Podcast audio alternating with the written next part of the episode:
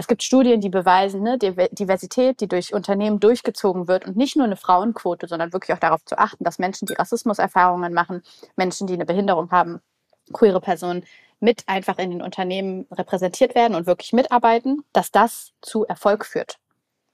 Und andere Leute sagen dann, ja, das ist mir jetzt wieder zu viel Kapitalismus so. Das, da geht's dann wieder um Erfolg. Und ich sage so, ja, ich check dich, stimmt, aber das ist trotzdem die Realität.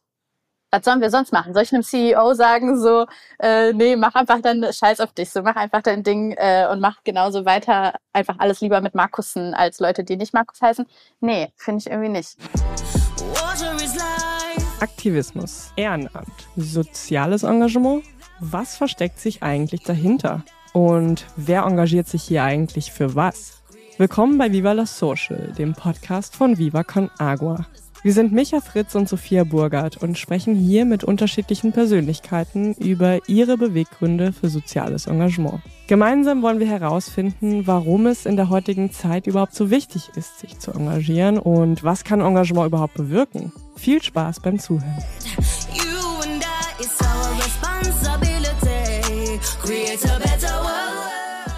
Herzlich willkommen zum Podcast Viva la Social, liebe Maria Popov. Schön, dass du heute da bist. Hello, guten Morgen bzw. guten Tag.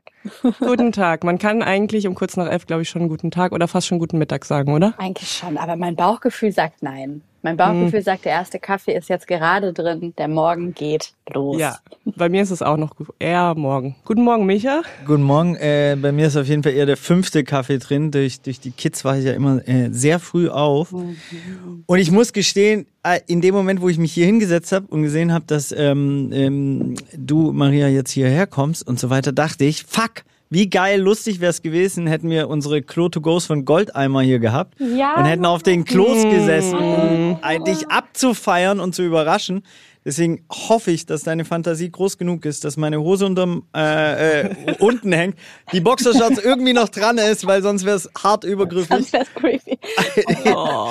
Ey, ich muss ja dazu sagen, ne, ich meine, das wird eine für mich lustige Folge, weil das ist eine, komplett mein Humor natürlich. Und äh, wir saßen ja 36 Stunden auf der Reeperbahn am World Toilet Day, oh Gott, 2000 irgendwann, 11, 12 oder so ähm, auf äh, äh, hinter so Glasscheiben. Fünf Leute haben dann so ein Modul aufgebaut und saßen da, wie gesagt, 36 Stunden, um auf den, äh, äh, ja, um auf Toiletten, um Sanitärversorgung und so weiter aufmerksam gemacht haben. Und Fun Fact, äh, Greenpeace hat uns interviewt in Persona von Luisa Neubauer, damals noch als sie beim Greenpeace Magazine, glaube ich, gearbeitet hat oder ein Praktikum gemacht oder so. Das hat mhm. sie uns irgendwann mal später erzählt. Und so, äh, da hat sich auf jeden Fall auch ein Kreis geschlossen in der ähm, Kreislaufwirtschaft Klos. Das heißt, ich habe schon sehr viele creepy Momente, oder? Aber guck mal, Micha, nee, ich finde gerade wir beide sind vielleicht so in unserem Business oder sagen wir einfach ganz dramatisch auf der ganzen Welt die einzigen zwei Personen, die das so gut nachvollziehen können, wie geil dieser Ort der Toilette ist, wie weitreichend das Thema Sanitär und Klos ist, auf ganz unterschiedliche Art und Weisen bei dir und mir. Das heißt, du hast von mir den Forever Pass für alle Klo-Jokes und Themen. Let's go. Perfekt. Ey, wir sind eigentlich schon mittendrin, aber bevor wir nochmal auf Nee, das wir gehen noch mitten rein. Die zweite Geschichte, okay. die mir sofort eingefallen ist, war letzter Welttoilettentag. Die fand ich nämlich auch sehr lustig. Und zwar haben wir, hat Milky Chance äh, zufällig in Hamburg gespielt. Äh, und dann haben wir denen quasi zwei äh, Toiletten besorgt, ähm, auf die sie sich dann gesetzt haben. Und dann haben die äh, darüber gesprochen, ob sie quasi das in Boxershorts machen und Clemens war eher so, ja, nee, ey, ich will nicht vor allen und 5000 Leute, ne, dann quasi Plank ziehen und so und ist ja auch übergriffig und dann so, dann, ich fand's ja schon mal super, dass Reflexionsgrade auf jeden Fall komplett am Start waren. Und ja, aber als Rockstar, der, der Tourmanager war voll pushy. Ey, auf jeden Fall, das ist voll fake, wenn du es wenn du's nicht real machst, das ist voll peinlich. Ja, so, ich meine, wer, wenn nicht Rockstars und so nach dem Motto. Und, ähm, und dann haben die wirklich komplett plank gezogen und da ein Song a cappella mit Gitarre drauf gespielt, so vor 4000 Leuten. Und das ist ja schon nach wie vor einfach eines der größten Tabuthemen, die es eigentlich in der Gesellschaft gibt, oder? Yes. Maria? Auf jeden Fall. Sehr spannender Ort, was auf diesem Ort passiert, was damit zusammenhängt. Und natürlich habe ich jetzt äh, als Moderatorin und auch teilweise Redaktionsleiterin von einem Format, das sich auf Klo nennt, äh, einfach sich übertrieben lange damit beschäftigt, wie besonders dieser Ort eigentlich ist. Ja. Ich wollte das alles eigentlich im Intro erzählen, wer mal. du bist, was du machst, was es mit diesem Format auf sich hat. Aber das Schöne ist, Micha grätscht immer rein und mittlerweile bin ich auch daran gewöhnt. Aber es ist äh, ist alles okay, Micha. Also Maria, schön, dass du heute hier bist, nach einem etwas längeren Ausschweifer von Micha. Maria, du bist ähm, Moderatorin, du bist äh, Journalistin, du setzt dich für Themen ein, wie zum Beispiel die Sichtbarkeit von queer Menschen, von der LGBTQIA-Plus-Community und ähm, du moderierst glaube ich, immer noch besagtes YouTube-Format auf Klo. Dadurch kenne ich dich auch. Ich muss auch sagen an dieser Stelle, ich bin ein Fangirl von dir und deiner Arbeit. Oh, Sophia, ich, wie schön, dass ja, du wirklich.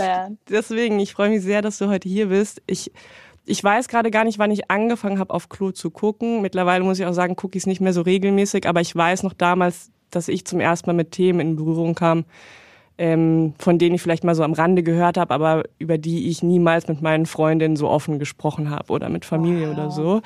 Ähm, und bin dadurch wirklich noch mal mehr ähm, in Berührung gekommen mit äh, eher stigmatisierten äh, Themen. Und vielleicht magst du zum Eingang mal so ein bisschen erzählen, was es mit dem Format auf sich hat ähm, und wie du überhaupt zu dieser Arbeit dort gekommen bist.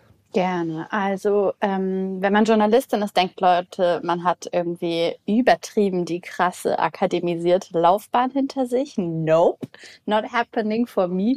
Ähm, ich wusste nach dem Abi überhaupt nicht, wohin mit mir. Ich habe was mit Medien studiert und dann ähm, habe ich mir eigentlich, to be honest, selber beigebracht, Filme zu machen, obwohl das teilweise auch Teil von meinem Studien war, mal zu schneiden und so weiter. Aber eigentlich habe ich mit meinen Friends zusammen einfach Dokumentation gemacht und die haben wir bei Preisen eingereicht. Wir haben Tag und Nacht einfach im Schnitt Studio verbracht und ähm, ich wusste, ah yo, Film ist das, was ich machen will. Und Videojournalismus ist das, was ich machen will. Und dann hat mich äh, ein Weg über wenige Umwege dann nach Berlin zu der Produktionsfirma, die auf Klo macht, gebracht.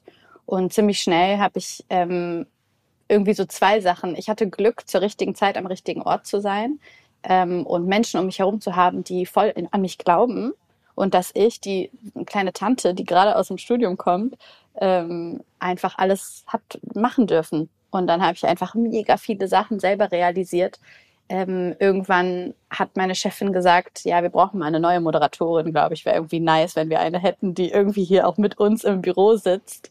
Und ich so, ja, lass mal casten, ich habe hier voll die Ideen. Und die Person so, nee, mach du das mal. ich so, oh, ach so, okay, krass, ja, klar, kann ich machen.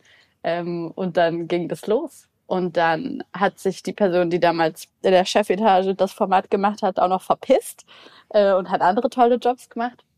Ähm, und dann habe ich auch noch das Format geleitet und dann wurde das voll groß. Ne? Also ich meine, das war das und ist auch immer noch, dadurch, dass es immer noch unter dem Funkkosmos läuft, das ist das Aufklärungsformat der letzten sechs Jahre, das abseits von anderen sexistischen Klischees, die im Internet genauso stattfinden wie sonst überall auch und sich auf andere Art und Weise aber noch mehr verhärten wie in der Schule auch, ähm, war das einfach das Alternativprogramm, mit dem ganz viele, auch so wie du, Sophia, Leute, die mir auf der Straße Hallo sagen, sagen auch, boah, Maria, ich bin einfach mit euch aufgewachsen und jetzt mittlerweile bin ich irgendwie eine erwachsene Frau und habe ein eigenes Selbstbewusstsein und einen eigenen Bezug zu meinem Körper und ähm, auch eine eigene Sexualität irgendwie entdeckt. Aber all das habt ihr irgendwie damals mit begleitet. Und das sind wir jetzt auch für die neue Gen Z, die sagt, ich kenne euch auf TikTok und gucke manchmal eure YouTube-Videos und das ist mega, mega groß. Und äh, für mich, für meine Karriere bedeutete das, dass ich ähm, einfach krass viel gelernt habe. Nicht nur jetzt so handwerklich im Journalismus, sondern eben auch für meine eigene Entwicklung und meine Selbstverwirklichung und mein Selbstbewusstsein hat sich so viel verändert. Und jetzt mittlerweile bin ich, ähm, weiß ich so viel auch, was Journalismus betrifft. Ich ähm, hoste eine News-Show, ähm, einen News-Podcast, der heißt ähm, Stand der Dinge und ist zusammen mit der DPA und Podimo.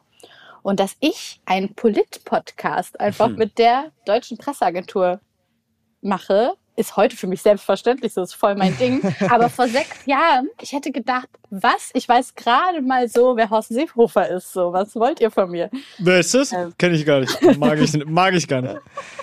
Ja, crazy. Aber das heißt, auf Format wird weiterhin auch noch von dir moderiert, richtig? Yes. Weil, also damals, ich glaube, darüber habe ich auch Mighty Nguyen kennengelernt, also von MyLab. Die ist ja dann, glaube ich, irgendwann ausgestiegen. Ich weiß nicht, ob sie die erste Moderatorin Ja, war. sogar die erste. Das ist Ja. so krass, ja. Richtig crazy. Und was ich auch so unfassbar schön damals schon fand, war sozusagen die, die große äh, Breite der Themenvielfalt. Also von irgendwie, keine Ahnung, ich habe jahrelang auf der Straße gelebt und habe ein Alkoholproblem. Wie gehe ich damit um? Wie erzähle ich das meiner Familie bis zu drei Personen, die in einer ähm, in einer polygamen Beziehung miteinander leben. Wie geht das überhaupt? Also ich hatte das Gefühl, es waren so viele Themen drin, ähm, die wichtig und relevant sind in unserer Gesellschaft und die immer mal wieder aufploppen, so, aber wo sich viele Menschen einfach nicht trauen, darüber mal offen zu sprechen. Ich fand das damals so, okay, krass, okay, krass. Da sitzen Leute, die offen darüber sprechen und fand es einfach super erhellend, so. Also ja, wahnsinnig gut und schön, dass es auch so erfolgreich ist und jetzt auch weiterläuft und so viele junge Menschen erreicht. Mega, ja, danke. Ich habe zwei Gedanken, die ich im Kopf einmal loswerden möchte. Äh, erste ist, das gibt's ja voll oft so, glaube ich, ähm, dass man eine Idee hat und denkt, die ist voll geil. Und dann hatte, äh, habe ich die irgendjemand erzählt und er so, ja, gibt schon. Heißt auf dem Klo, ist voll groß. so, habe ich dich kurz Sekunde gehasst. Fand ich richtig scheiße. Dachte so, wer ist sie? Warum? Ist unser Konzept für Goldeimer. Warum macht es irgendjemand anders? Ähm, das war mein erster Moment. Zweiter Moment äh, war natürlich Respekt, als ich es mir dann angeguckt habe und so weiter. Äh, und dritter Moment, und das klingt jetzt blöd, aber ich habe einen ganz tollen Schwager, der hat mir zwei Neffen geschenkt die ganz richtig geile Typen sind. Der eine macht jetzt einen Podcast über die Gründung, kein Scheiß. Es wird ein bisschen komplex, glaube ich, irgendwann, aber er will einen Podcast machen, der ist äh, 13, äh, über die Gründung von Viva Con Agua im Allgäu, ja, und darüber macht er einen Podcast. Boah, und geil. so ist er 13. Und der hat mir ein Skateboard geschenkt und das habe ich irgendwo stehen lassen hier in dem Raum und ich hänge voll an dem, deswegen mache ich jetzt was, was ich noch nie gemacht habe, wofür mich Sophia gleich hassen wird. Aber bei euch vibet's eh so, ich gehe kurz mein Skateboard suchen und ihr macht weiter, ich bin gleich wieder da. Ich bin mir gerade unsicher, ob das nicht eine Ausrede war, um kurz äh, draußen was zu regeln, aber er wird Äh, sicher sorry, nicht aber zurückkommen. also ich will ja nicht gemein sein, aber Micha geht einfach kacken. Und ich finde, das ist okay, einfach mal so zu sagen, okay, Leute. Micha, bisschen- schäm dich doch nicht. Also ich verrate jetzt auch ein kleines, was heißt Geheimnis, aber bevor wir angefangen haben, saß er hier und sagt so, ey Sophie, ich muss richtig dringend furzen. Ich kann das jetzt hier machen, aber es wäre super unhöflich dir gegenüber, weil natürlich würdest du das riechen und reagieren während der Aufnahme. Oder ich muss mich gleich raussneaken und ich glaube, das ist der Moment, wo er einfach rausgeht, um hart zu furzen. Ey, aber Sophia, weißt du was? Und auch ihr ZuhörerInnen, wenn Micha gleich wieder da ist, wir, wir spielen den Film einfach mit. Wir lassen ihm einfach diese Möglichkeit, Ja. dass er gedacht hat, er hat uns voll geplayt und wir sind voll in seinem Film. Auf jeden Fall. Naja, er wird wieder einsteigen. Aber sprechen wir doch noch ein bisschen weiter über dich und deine Arbeit. Das ist ja, äh, weshalb die Zuhörerinnen vermutlich auch einschalten. Ähm, okay, er kommt in diesen Moment mit dem Skateboard rein. Er hat das Natürlich. Skateboard Er hat das Skateboard gefunden. Absolut. Super. Tut, mir- tut mir wirklich leid, es war super unhöflich, aber ich hänge voll an dem Ding. Äh, auch wenn es so ein altes Ding ist an meinem Schwager, aka der Gärtner. An der Stelle Grüße. Okay, schön, Grüße super. gehen raus. Maria, wie wählst du denn in dieser großen Bandbreite an Themen, die du tagtäglich äh, thematisierst in den verschiedenen Formaten auf der Bühne, bei Social Media, die aus, die dir besonders am Herzen liegen? Also wie kam es zu diesen Schwerpunkten, die du setzt? Ja, also ich glaube, das ist bisschen weniger ramondisch, als das klingt. Das ist mein Job, ne? Und ich arbeite, ich habe mega krassen Respekt vor so One-Women-Shows, die so einen eigenen Insta-Kanal haben und ein YouTube und was weiß ich. Ich finde diese Leute so krass, wie die das machen, weil ich bin ja eine, die arbeitet in der Redaktion. Auf Klo sind 15 Menschen. So, das ist ein Mhm. Riesenteam. Ähm, dahinter stecken die öffentlich-rechtlichen, die auch Vorstellungen und Wünsche haben. Dahinter steckt auch der Jugendschutz, der, wenn wir über Sextoys reden, sagen die so, oh, warte mal, das ist jetzt aber too much und so. Und da muss man sich mit denen streiten. Ähm, also das ist eine krasse Struktur dahinter. Und diese Struktur gibt mir aber natürlich auch einen professionellen und für mich auch sicheren Rahmen. So. Und das heißt, es sieht, ich finde, es sieht gar nicht so aus, dass ich doch nach außen sieht es vielleicht so aus, dass da Maria ist und die ist irgendwie eine woke-Tante und die bringt irgendwie krasse Themen mit, die nicht jeder auf dem Schirm hat. Ist aber gar nicht so so. Das ist eine Redaktion und das sind so krasse Menschen, die auch die sich dieses Ding ausgedacht haben. Also Lydia Meyer ist ähm, eine Person, die mittlerweile Bücher schreibt über das Nicht-Binär-Sein und über ähm, auch über Sexualität und das Aufwachsen und so. Und ähm, Patrick Stegemann ist ein krasser Journalist, der Koi Bono mittlerweile produziert und hat wow. sich auf Klo mit ausgedacht. Also das sind krasse Köpfe, die diesen Weg mit begleitet haben und auch krasse Journos, die halt einfach gucken, was juckt Jugendliche gerade im Internet und wo müssen wir die Lücke sein, um da eine Lehrstelle so zu schließen. Ja. Mhm. Okay, verstehe. Ist ja bei uns auch oft so ein großes Team dahinter, ne, Micha? Ja, ich, ich habe mich eher bei Lücke das, das angesprochen gefühlt. Ähm, mich würde interessieren, wie viel ähm, dir davon bewusst war, welches Tabu es ist oder welches Privileg es auch ist, ein, ein Klo zu haben, ne? in, in Würde jeden Tag scheißen gehen zu können, äh, die Tür abzuschließen. Weil mir war nichts davon ansatzweise bewusst, bevor ich natürlich durch die ganzen Reisen auf dem afrikanischen, asiatischen, südamerikanischen Kontinent und so weiter ähm, bei dir bist du ja dann wahrscheinlich, ne, du hast ja eigentlich die Menschen mit auf diese Reise genommen, ne? Und so, was ja äh, sehr spannend ist ähm, äh, von der Arbeit. Ähm, was war dir davor bewusst und, und wie war für dich dieser Bewusstseinswerdungsprozess, wenn man das so aneinander ja. rein darf? Nee, ich fühle dich voll. Und ich glaube, Micha, dass du da so viel Wissen hast, für das ich mich sehr interessiere. Meine Arbeit hat eher begleitet, was macht eigentlich dieser Ort mit Menschen? So wie du auch sagst. Und ich hatte das Privileg, dass allein dieser Ort und dieser Vibe von dem Studio den Menschen dann auch kennen und von alleine einfach eine Connection haben zu mhm. den Menschen, die mhm. sie dort sehen und die Farben und die Dichter und was da halt so abgeht und dadurch von alleine ein Vertrauen mitbringen. Und das fand ich immer so heftig, dass eine Toilette, die und klar, das habe ich dann auch erst irgendwann gelernt, ne? Die Toilette im Flugzeug und die bei uns zu Hause ist immer geschlechtsneutral. So da draußen in der Welt aber Stimmt. nicht so. Und da kommen uns tausend Normen und Vorstellungen, an denen eigentlich alle von uns brechen. Egal, ob sie sich mit dem Geschlecht, das ihnen bei der Geburt zugewiesen wurde, identifizieren oder nicht. Alle hatten damit schon mal Struggle so. Und wir sitzen eigentlich alle in einem Boot, dass wir, ähm, dass uns diese Tabus eigentlich in Ketten legen so. Und dann sitzt man da auf einem Klo und hat direkt so eine Connection zu Leuten, weil halt Leute sagen, krass, so sieht's hier also aus und boah, nice. Und ähm, boah, das, hab, das war immer das, was mich am meisten berührt hat. Wie Menschen uns vertrauen, uns unsere Geschichte zu erzählen und dann auch rausgehen und sagen, boah, krass, genau so habe ich mir das erhofft, dass der Vibe bei euch im Studio nicht nur ist diese Toilette, auf der halt Kameras und Lichter gerichtet sind und dann danach hören wir auf und ist alles bisschen awkward, sondern dass die halt so sagen, krass, so ihr zieht das durch bis zur letzten Kameraperson, bis zur Person, die Ton macht, dass die den Vibe alle mittragen. So. Wenn, ich finde es ganz spannend. Zu dir kommen ja viele Menschen des öffentlichen Lebens. Das heißt, Menschen, die oft interviewt auch werden. So. Ja.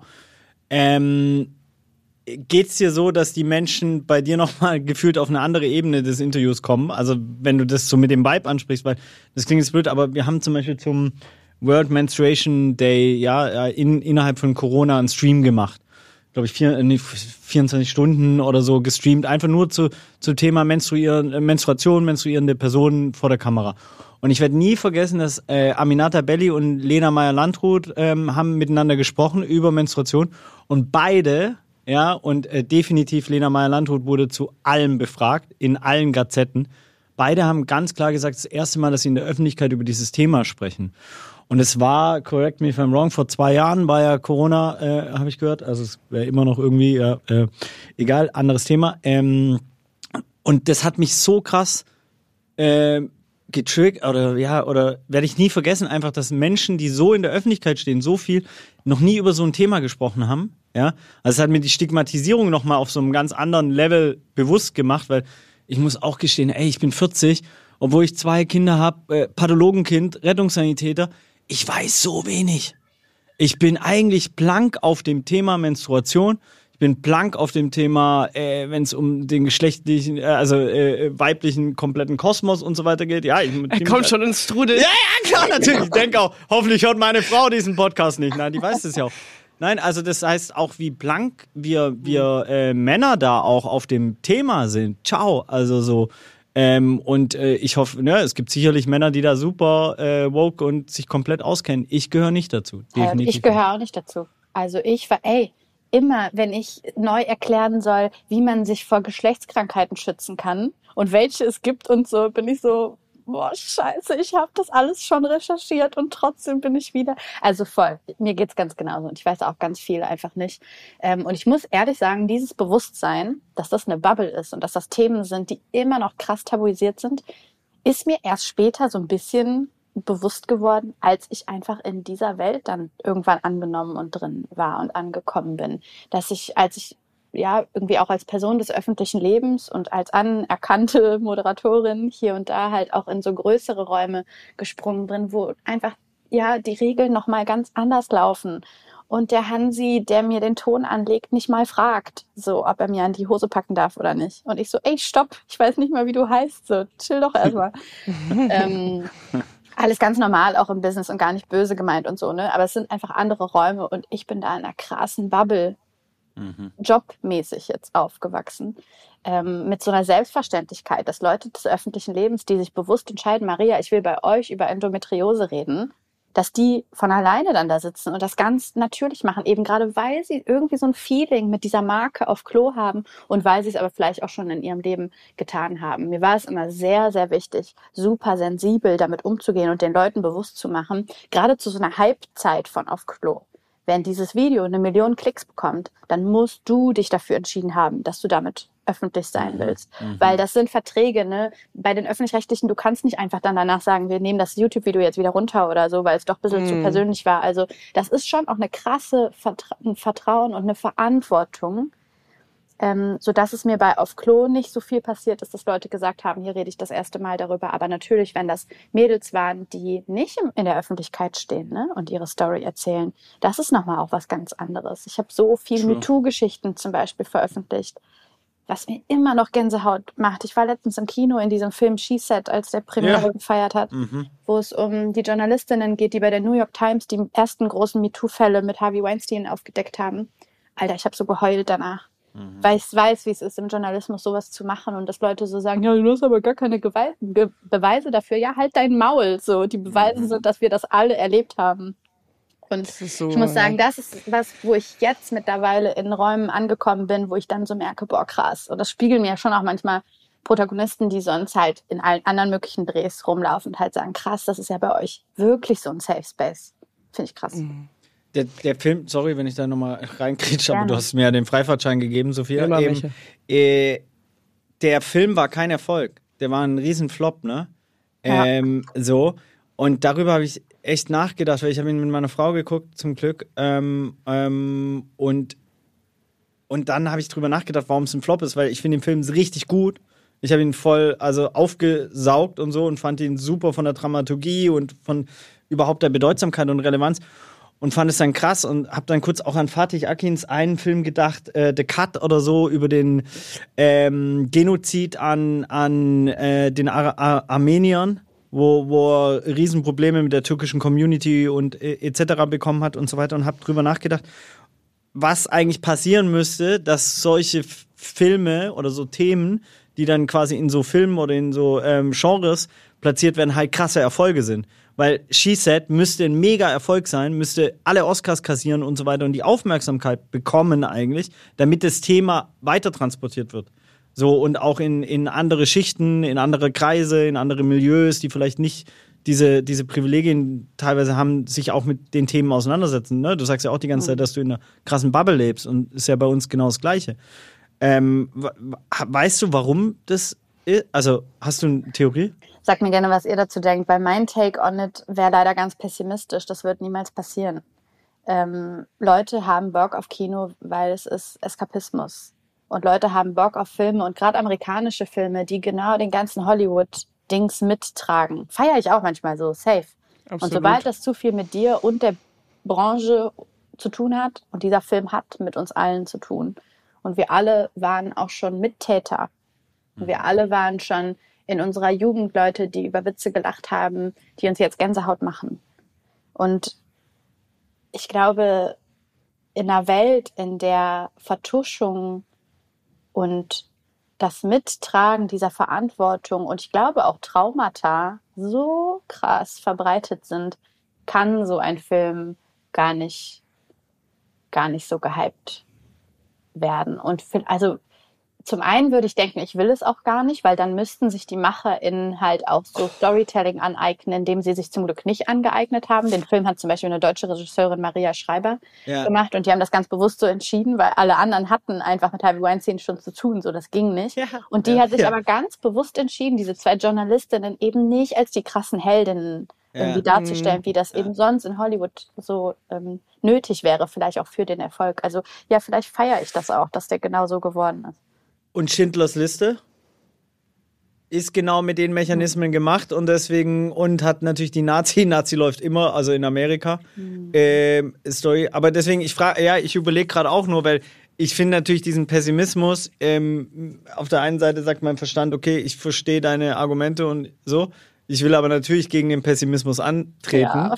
Ich will ihn zerficken, weil ich natürlich ähm, will, dass diese Themen genau diese Aufmerksamkeit bekommen. Und gerade Kino zum Beispiel hat ja eine der immer noch größten Magien und so und äh, Möglichkeiten der Kommunikation, auch wenn Gaming mittlerweile viel größer ist. Trotzdem, wenn du einen Kinofilm machst, dann hat es nochmal eine andere kommunikative Kraft und Energie und, und Magie auch in, in, in, in, ja, in der Welt. Ja. Aber ich glaube, also ich verstehe das voll, was Maria gesagt hat. Ich glaube, viele, gerade weil, ich meine, lass uns die letzten Jahre angucken, wir werden alle überfrachtet von Krisen, von Konflikten, von Kriegen, von Themen, die sehr, sehr schwer sind und anstrengend.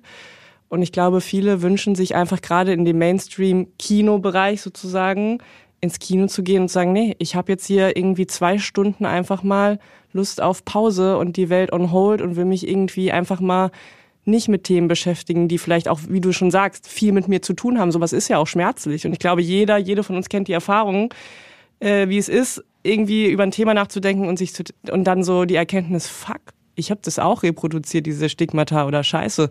Ich habe auch Sprache benutzt, die Leuten echt krass wehgetan hat. Und da weiß ich nicht, ob eben das Format Kinofilm der richtige Ort ist. Auch wenn es natürlich schön wäre, weil es viele Massen erreicht, so.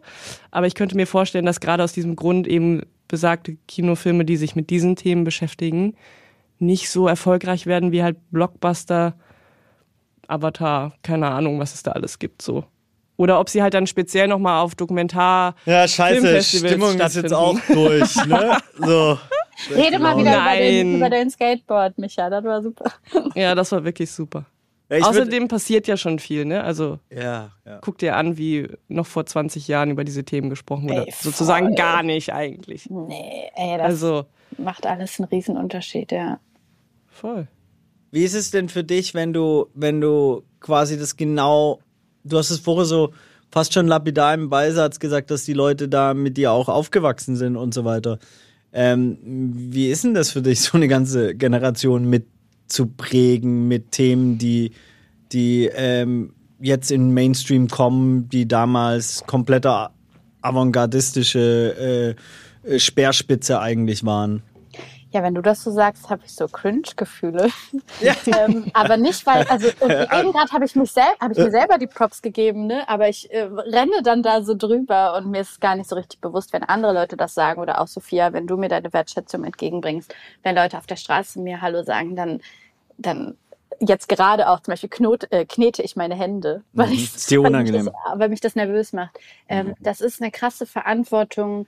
Ähm, das ist ein krasses Privileg. Ich habe deswegen jetzt so einen sicheren Job und bin finanziell so safe, wie ich mir das als Jugendliche, wie meine Eltern sich das niemals hätten vorstellen können. Als wir 1994 nach Deutschland gezogen sind, hatten meine Eltern keine 1000 Euro in der Tasche, haben uns in den Flieger gesetzt und dann hat mein Papa durch Zufall einen Job gefunden, wo die genau in Deutsch-Bulgaren haben wollten. What the fuck? So. Und wir hatten gar nichts einfach.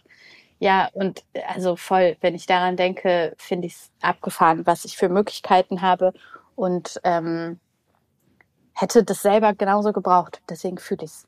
Deswegen check ich es halt voll. Äh, kleines, äh, ähm, wenn sie jetzt so finanziell abgesichert ist, lasst uns ihr mal im Nachgang einen Spendenlink zu Viva Con Ich schicken. wusste, dass das kommt, das ist so unangenehm. Aber nein, tatsächlich. Ist immer, wenn wir Leute ihr Gehalt sagen, und das ist dann neulich hat mir auch einer, der verdient halt eine Viertelmillion, ne? So, und ich so, ja, Digga, nachdem, also ja klar, C-Level in einer großen äh, äh, Unternehmen und so weiter, das ist dann gern mal so. Da gibt's auch noch höhere und so. Nehmen Ich das meine, wieder manche- zurück mit dem finanziellen Ja, genau. Ja, Ja, ey, andere liegen und so und andere Probleme, Issues. Äh, es ist wirklich mit Geld, ist ja sehr interessant, finde ich. Ähm, äh, ich bin der, der, die Liga, die äh, die größte Chance hat, glücklich zu sein, weil ich verdiene 5000 Euro brutto ähm, und es sind circa drei irgendwas und mit drei, fünf hast du die größte Chance netto äh, glücklich zu sein, weil du dir keine existenziellen Sorgen machen musst. Also meine Kinder können alles essen, was sie wollen, haben Klamotten, müssen nicht nackt auf die Straße, whatever, ja, so haben ein Dach über dem Kopf, also ne, einfach existenzielle Absicherung. Und alles darüber machen sich die Leute Gedanken, dass sie das Geld verlieren können, wo sie es anlegen. Also Geld wird dann so ein großes Thema, womit du dich beschäftigst und raubt dir auch Kapazitäten, um glücklich zu sein. Mhm. Also ganz spannend eigentlich so. Das heißt, die meisten Menschen, auch die zu viel Geld haben, denkt man immer, das macht voll die Freiheit und Glück, ist aber per se gar nicht so, sondern alle Statistiken sagen eigentlich, dass so ein entspanntes Grundabsicherung eigentlich die größtmögliche äh, Entspanntheit und Glückseligkeit offeriert. Ja, Micha, ob und wie viel Geld glücklich macht, das ist tatsächlich eine Frage, die lässt sich gar nicht so leicht beantworten. Und äh, in der Vergangenheit haben sich schon viele Menschen, Wissenschaftler und Ökonomen mit dieser Frage beschäftigt. Tatsächlich gab es auf der ganzen Welt immer mal wieder unterschiedliche Studien dazu.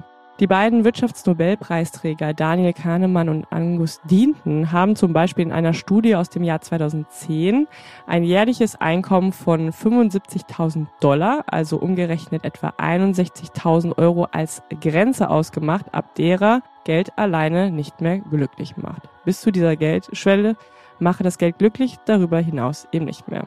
Sie sagen, dass alles, was darüber hinaus an Einkommen reinkommt, habe keinen signifikanten Einfluss mehr auf die Zufriedenheit der Menschen, da sie sich eben schon an diese sehr komfortable finanzielle Lage bereits gewöhnt haben und man das zum Beispiel auch in ihrem Lebensstil merkt. Dem gegenüber stehen jedoch etwas neuere Forschungen aus den USA, die belegen, dass eben nicht nur die allgemeine Lebenszufriedenheit, sondern auch das tägliche emotionale Wohlempfinden mit einem wachsenden Haushaltseinkommen steigen. Und zwar das über eine Summe über 80.000 US-Dollar hinaus. Als eine der Gründe nannten die WissenschaftlerInnen, dass reiche Menschen das Gefühl hatten, mehr Kontrolle über ihr Leben zu haben und dass es eigentlich keinen oberen Grenzwert gibt.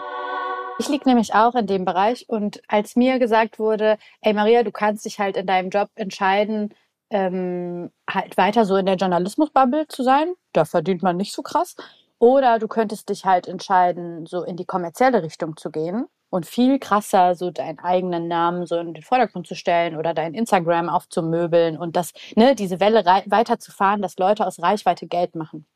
So. Und nee, kriege ich Bauchschmerzen. Für mich persönlich ähm, kann ich das nicht. Was meinst du? Ja, sie kann ähm, persönlich für sich die Reichweite, sie macht es für die Sache und da ist so, Reichweite ihr klar. ein großes Ziel, aber sie macht es nicht für sich als Person. Ja, genau. Also es wäre einfach ein ganz anderer Job und der ist auch ja. okay. Aber ich finde es schon gruselig zu hören, für welche Jobs mir 30.000 Euro geboten wurden, wo ich nur so zwei Tage Arbeit reinstecke und dann ballert irgendeine Marke das ganze Jahr lang, guck mal, wie krass feministisch wir sind, mhm. obwohl sie es gar nicht sind. Mhm. Ja. Und überleg mal, 30.000 Euro, ne? Also das sind umgerechnet circa drei Brunnen in Äthiopien. Ja. Zugang zu Wasser für so viele Menschen. Manchmal denke ich mir, das, also das ist doch irre, oder? Diese Relation. Ich habe mal 17.000 Euro, äh, bestimmt da stand es im Vertrag, den ich unterschrieben habe, dass ich nicht äh, erzählen darf, äh, von äh, einer äh, Sportartikelhersteller mit so drei Streifen, glaube ich, ja. bekommen und dass ich dann komplett in die Gründung von Viva Con Agua äh, LA gesteckt habe, weswegen ich dann später Steuerschulden hatte. Fun Fact habe ich dann gelernt, auch in der Arbeitsaufteilung äh, zu dem Zeitpunkt, meine Frau und ich haben eine sehr klare Arbeitsaufteilung, wer sich um was kümmert und zu der Zeit habe ich die Steuern gemacht. Nach den Steuerschulden habe ich nicht mehr die Steuern gemacht. Dann habe ich nämlich analysiert, das kann er nicht so gut. Äh, in die Kita die Kinder tragen kann er, aber äh, Steuern nicht so. Ähm, aber das war auch ein halber Tag Arbeit völlig absurd, ne? Also so, deswegen, ich, ich, ich verstehe schon auch diese, dass es natürlich auch einen Reiz hat, so und ähm, und ich mag es trotzdem auch, wie du damit umgehst und sagst, ey, ich mache das für die Sache und für die Sache bin ich auch zu vielen Kompromissen bereit. Das mache ich ja genauso bei Viva Con so, ähm, dass man für sauberes Trinkwasser macht, geht man sehr viele Spagate, so und ne und und für für deine Themen gehst du auch viele Spagate, weil auch öffentlich-rechtliche, wie du schon vorher angedeutet hast, ist natürlich auch ein Spagat zu, ne? und ist immer wieder ein Kompromiss und wieder aushandeln und, und, und tarieren und ist nie ganz simplizistisch, wie wenn du jetzt einfach dein eigenes Instagame und du bestimmst alles und ciao. So hat aber vielleicht auch einen anderen Wert.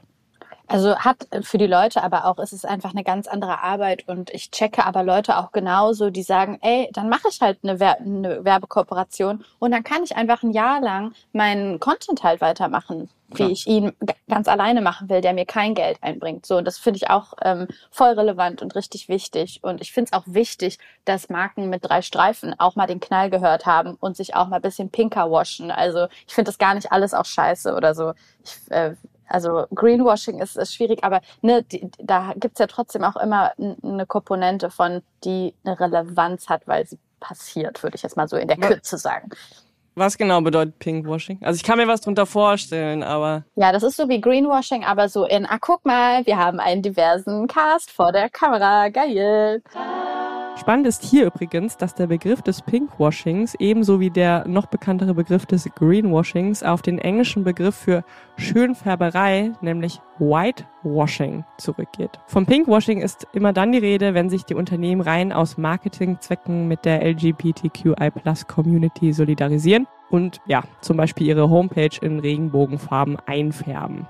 Ob die Unternehmen tatsächlich daran interessiert sind, sich mit den Rechten für die Communities auseinanderzusetzen und sich zu solidarisieren, das zweifeln einige KritikerInnen an. Sie sagen, dass die Pinkwashing-Strategien vor allen Dingen dazu dienen, sich als Unternehmen weltoffen und fortschrittlich zu präsentieren, statt sich tatsächlich mit den Themen tiefergehend zu beschäftigen. Ja, dann gucke ich immer auf das Board also auf die CEO-Level und guck dann äh, so. Ähm, das war aber auch bei uns so, ne? Also ich bin, deswegen gehe ich aus dem Vorstand raus, weil wir drei Gründer, weiße Männer, Dudes waren und so, ne? Also das, diese Awareness. Äh, äh, muss natürlich bei einem selber und da muss man auch Walk the Talk machen. Ich habe eine Frage zu Greenwashing und Pinkwashing. Ist es quasi, weil du gesagt hast, dass du es auch gar nicht so scheiße findest und ich finde es ja auch dieses Schwarz-Weiß und äh, immer so schnell zu werten, ne, manchmal schwierig, weil es die Differenzierung nicht ermöglicht brauchst dieses Green- und Pinkwashing als avantgardistische Speerspitze quasi, um überhaupt in die Unternehmen reinzukommen und dann dort quasi die Veränderungsprozesse auf einem langfristigen, strukturellen, hoffentlichen Niveau zu offerieren überhaupt? Also ich persönlich, ich glaube halt schon. Ich bin nicht eine von den Schwarz-Weiß-Mausis. So arbeite ich einfach nicht. Ich, ich kann, dann heule ich auch nachts. Ich kann das einfach nicht. Also ähm, ich bin auch eine Antikapitalistin und äh, übe da gerne meine Kritik immer in die Richtung, weil am Ende landen wir immer dort. Aber wir leben mhm. halt in so einem System. Also was sollen wir machen? So mhm. und ich finde halt, als, wenn, als ich 15 war und H&M hätte alles in Regenbogenfahnen plakatiert, hätte das für mich was verändert. So, und diese Veränderung anzuerkennen, finde ich wichtig. Dass das trotzdem on a bigger scale, weil jetzt mittlerweile bin ich nicht mehr 15 und ich checke, was dahinter steckt und finde es ein Problem.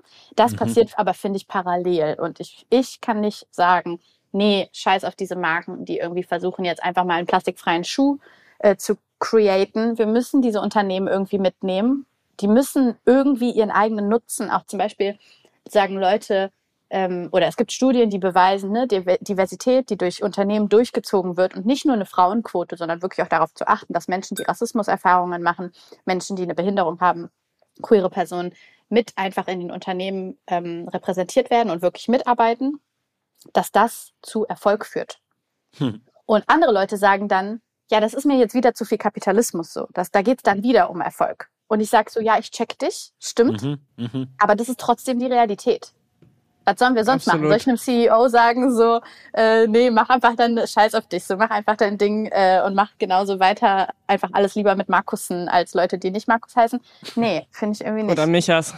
Es war so bitter, als die Statistik rauskam, dass 50 Prozent aller Vorstände in Deutschland Michael und Andreas heißen. Und spätestens da hat Michael gesagt, ich muss zurücktreten. Ja, oder meinen Namen ändern. Ja, ja. Aber Maria, kriegst du, kriegst du eigentlich viel äh, Gegenwind oder auch so Shit für deine Themen, die du position oder die du äh, thematisierst äh, auf Social Media oder auch bei auf Klo? Ja, ich habe ähm, viel mit Hassrede zu tun gehabt, ähm, besonders wenn ich Formate gemacht habe, die kurz und viral waren.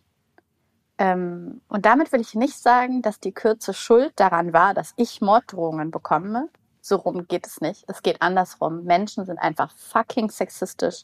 Menschen haben einen krassen Hass gegenüber ähm, Themen, wo sie ihre eigenen Privilegien anerkennen müssen. Wir alle haben diesen Hass in uns, aber andere Leute gehen halt way over auch einfach strafrechtlich verfolgbare Sachen. Ne? Dickpics sind einfach verboten. So jemand Morddrohungen und krasse Beleidigungen auch öffentlich zu verteilen, das ist verboten. So diese Leute verdienen bestraft zu werden dafür.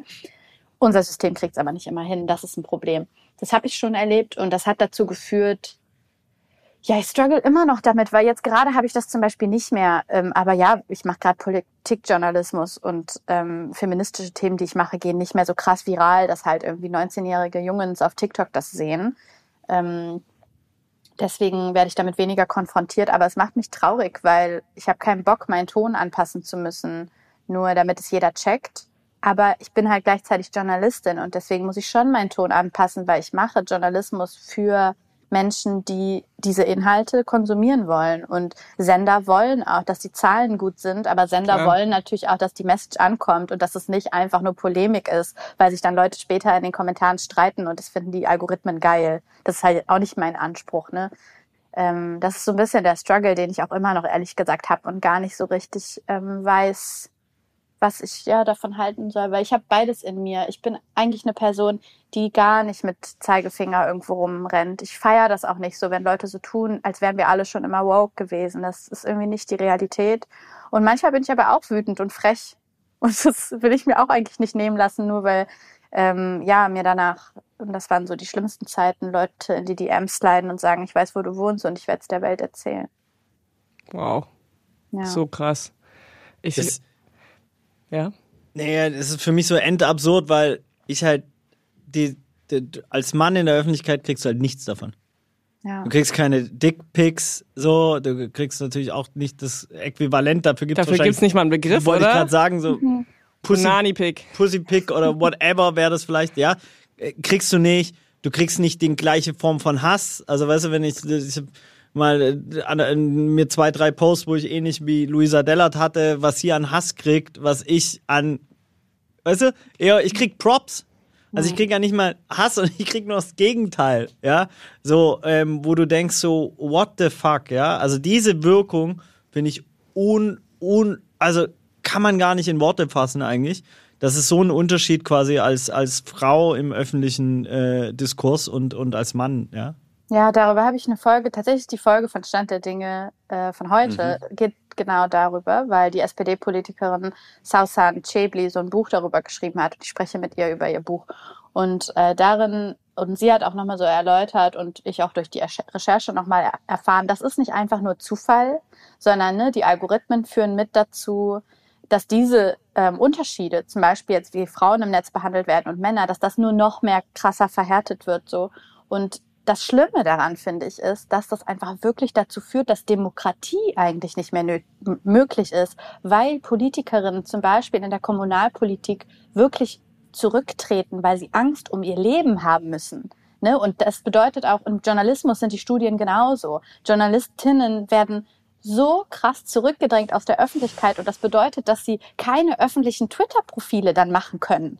Oder dass sie sich entscheiden, so wie viele Journalisten das auch machen, einfach nicht so öffentlich mit ihrem Namen zu sein. Aber why? So, oder ne, sich entscheiden gegen bestimmte Themen, weil sie damit anecken werden und weil sie dann äh, ja möglicherweise Konsequenzen für ihre eigene Familie fürchten müssen. So, das sind wirklich ne, weitreichende Probleme, von denen ich gar nicht sagen könnte, dass ich sie in Gänze als Person schon erfahren habe, obwohl ich schon so viel Shit erlebt habe. Das ist das Krasse.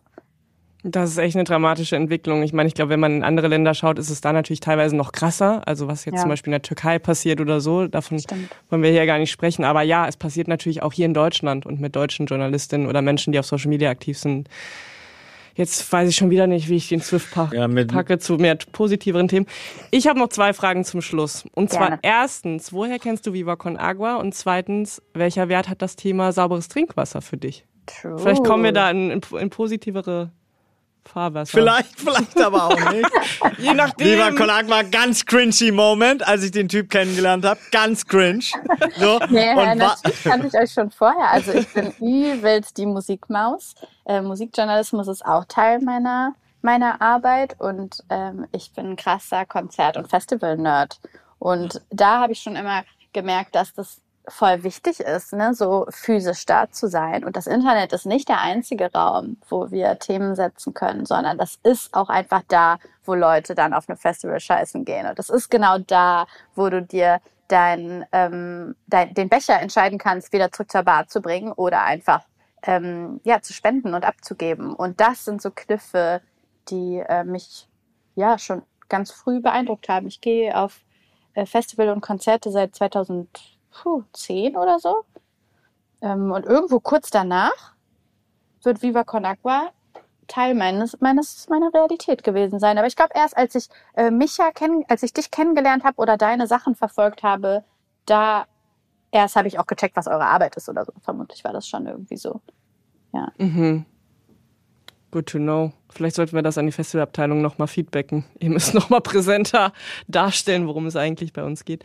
Aber, naja, aber es ist ja die erste Aktivierung, deswegen, klar, das war ja eigentlich komplett richtig. Weißt du, so für mich ist es auch äh, dieser Pfandbecher und auf dem Festival, dass da Bela sich abwerfen lassen hat, 5000 Becher, 2008 war das erste Mal und ist ja für uns auch so ein bisschen, ohne das jetzt cringe und sich selber abzufallen, aber ja natürlich auch eine komplette Generation mitgeprägt. Also du gehst seit 2010 auf Konzerte, 2008 haben wir die ersten Becher gesammelt. Das heißt, du bist eigentlich damit auch aufgewachsen, also sozialisiert worden so. Ähm, und das ist natürlich absurd geil auf der einen Seite und auf der anderen Seite schafft es halt genau diese Verantwortung halt auch keinen Scheiß zu bauen. Ne? Und ja. ich hatte heute Morgen erst äh, einen, einen interessanten ähm, Call über äh, mit einem Familienunternehmen, mit dem ich lange gesprochen habe und dann auch ne, präsentiert man ja auch Viva und so. Und dann wurde ich auch darauf angesprochen, wem, wem das alles gehört und der Stiftung und so. Und auch mit den neuen Cases, die wir bauen. Wir bauen ja jetzt auch ein Hotel, was völlig absurd ist. Boah, muss eigentlich geil. mal auch Krass. auf Klo eigentlich man mal drüber nachdenken yeah. könnte. Öffentlich-rechtlich ist natürlich immer kompliziert, aber egal. Ähm, ja, egal, aber mich kannst du dazu einladen. Also solange das Klo nicht pink blau ist, glaube ich, kriegen wir da kein Problem. wir machen's bunt. Genau, also das könnte man wirklich, das fände ich spannend. Ähm, äh, plus, ähm, aber was ich sag ist, dass wir uns da halt nicht als irgendwie beteiligt haben als Privatperson, mhm. sondern dass halt alles am Ende der Stiftung gehört. Und natürlich gibt's Investorinnen, die, die Geld reinlegen und nach 16 Jahren ihr philanthropisches Investment wiederbekommen. Aber selbst da, ich hätte jetzt auch nicht das Geld, aber selbst da würden wir nicht rein oder uns von den Eltern leihen, um das Ding halt sauber zu halten, ja, um halt nicht äh, uns da angreifbar zu machen auf so einer äh, äh, moralischen und auch äh, Ebene, wo, wo dann Leute sagen, ah, warte mal, äh, spende ich jetzt den Becher für den Typ hm. oder für sauberes Trinkwasser in Äthiopien oder für den Hotelbau oder so, dass, dass, dass diese Ebenen halt äh, sauber bleiben. Wenn ihr euch an dieser Stelle fragt, was zur Hölle eigentlich die Villa Viva ist, wie das Ganze finanziert wird, was das mit Viva Con Agua überhaupt zu tun hat und wer die Idee hatte, ein Gasthaus zu bauen, dann kann ich euch an dieser Stelle nochmal die Spezialfolge mit Micha und mir empfehlen. Die haben wir euch nochmal extra in den Show Notes verlinkt.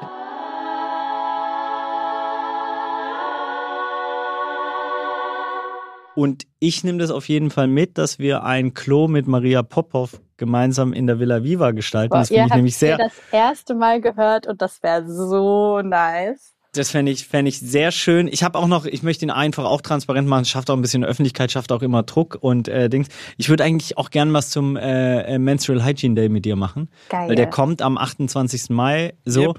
Und vorher, als ich es gesagt habe mit Aminata und, und, und Lena Meyer-Landrut, habe ich wieder gedacht, Alter, es kann nicht sein. Und da ist in den letzten zwei Jahren jetzt auch nicht so viel passiert. Nee. Dass, -mm. dass, dass, weißt du, so. Das heißt, vielleicht äh, schaffen wir es im, äh, uns nächste, übernächste Woche mal zusammen kurz zu telefonieren oh. und zu gucken, ob wir da nicht was machen. Ähm, weil du hast auch, muss man ganz klar sagen, natürlich auch ein anderes mediales Verständnis, andere Skills, so, die, die äh, dem Thema gut tun. Und dann können wir joint Forces und so Cute. bisschen entstigmatisieren. Und jetzt werden die Hörerinnen Live-Zeuginnen, wie eine neue Projektidee entsteht und die Kollegin und Assistentin von Micha Fritz dreht schon wieder durch, weil die Betreuerin. Denkt, wir haben echt schon viel zu viel auf der Uhr. Ähm, aber sehr schön, ich freue mich, äh, wenn daraus was äh, entsteht. Maria, ich habe noch eine Abschlussfrage und zwar, wenn man dich und deine Arbeit ähm, unterstützen möchte, wie macht man das am besten? Boah, wie schön deine Frage ist. Wow, Danke. ich glaube, das hat mich noch nie so jemand gefragt. Das hast du irgendwie mega nice gefragt. Äh, kein Wunder, du bist ja auch Moderatorin eines Podcasts. Ich habe gehört, die sind richtig cool. ähm, also, wenn man meine Arbeit unterstützen möchte, dann kann man mir sehr gerne auf Instagram folgen. Da heiße ich Maria Popov. Maria.popoff, glaube ich, aber ich habe gehört, man findet mich immer sehr schnell, weil es nicht so viele andere Menschen gibt mit so einem Namen. Ähm, und dann kann man sich einfach Inhalte reinziehen, die ich mache. Und was ich wichtig finde dabei, ist, dass wir mehr wieder den Fokus darauf lenken, dass man nicht nur sich mit Liebe beteiligen muss und nicht nur mit Hass, weil dazwischen, und da sind wir eigentlich immer alle, gibt's viel, viel mehr. Und wir sind mittlerweile in einem Zeitalter angekommen, an dem wir mit Teil von den Medien sein können, die wir konsumieren. Und das sollten wir alle viel mehr ausnutzen. Wir sollten nicht nur, also das natürlich auf jeden Fall, Zivilcourage zeigen, wenn wir sehen, dass Menschen einfach krasse Hate Speech in Kommentaren verbreiten. Ähm, bei meinen Kolleginnen passiert das gerade, würde ich mal sagen, ein bisschen mehr als bei mir. Aber egal, wo ihr es seht, einfach tut was. Und bei mir persönlich, ey, ich wünsche mir, dass Leute viel mehr sagen, das, was das, was du da letztens mal in eurer Podcast-Folge zum Thema ein Jahr Infokrieg von Russland auf die Ukraine, da habe ich eine Sache nicht so gecheckt. Könnt ihr das nicht mal irgendwie leichter erklären oder so? Also, ne, ich ähm, finde es richtig geil, wenn Menschen sich äh, mit Inhalten beschäftigen. Und dann habe ich immer diesen Moment so, pff, ich mache gerade diese Bewegung mit den Händen über meinem Gehirn, weil dann bin ich so, wow, krass, so Leute konsumieren die Sachen, die ich mache und haben auch gecheckt, dass man nicht nur in Kommentare scheißen muss oder Herzchen dalassen muss. Alles dazwischen ist cool. So, ich liebe das, wenn Leute sagen, Maria, du bist irgendwie, du laberst bisschen viel akademisch, wenn du feministische Sachen erklärst. So, kannst du das mal ein bisschen leichter machen oder so? Also ja, das finde ich nice. Und gerne folgt mir Folgt Stand der Dinge, dem Nachrichtenpodcast. Zieht euch die Sachen rein, die wir da machen. Dafür schlägt mein Herz gerade höher. Voll schön. Das nehmen wir eh auch alles nochmal mit auf in die Show Notes, wie es sich äh, gehört beim Podcast. Dann finden die Leute das dann noch schneller.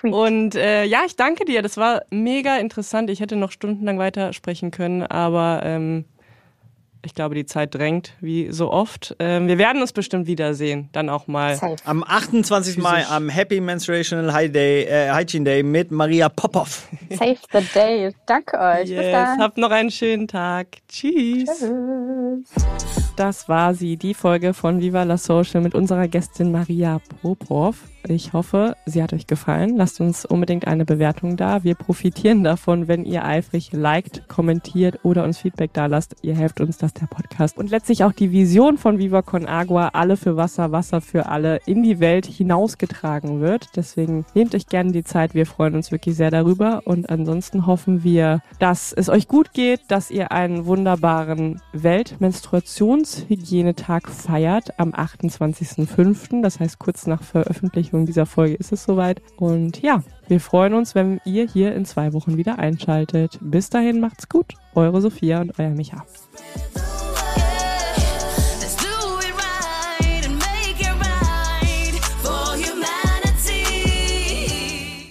Dieser Podcast wird produziert von Podstars bei OMR.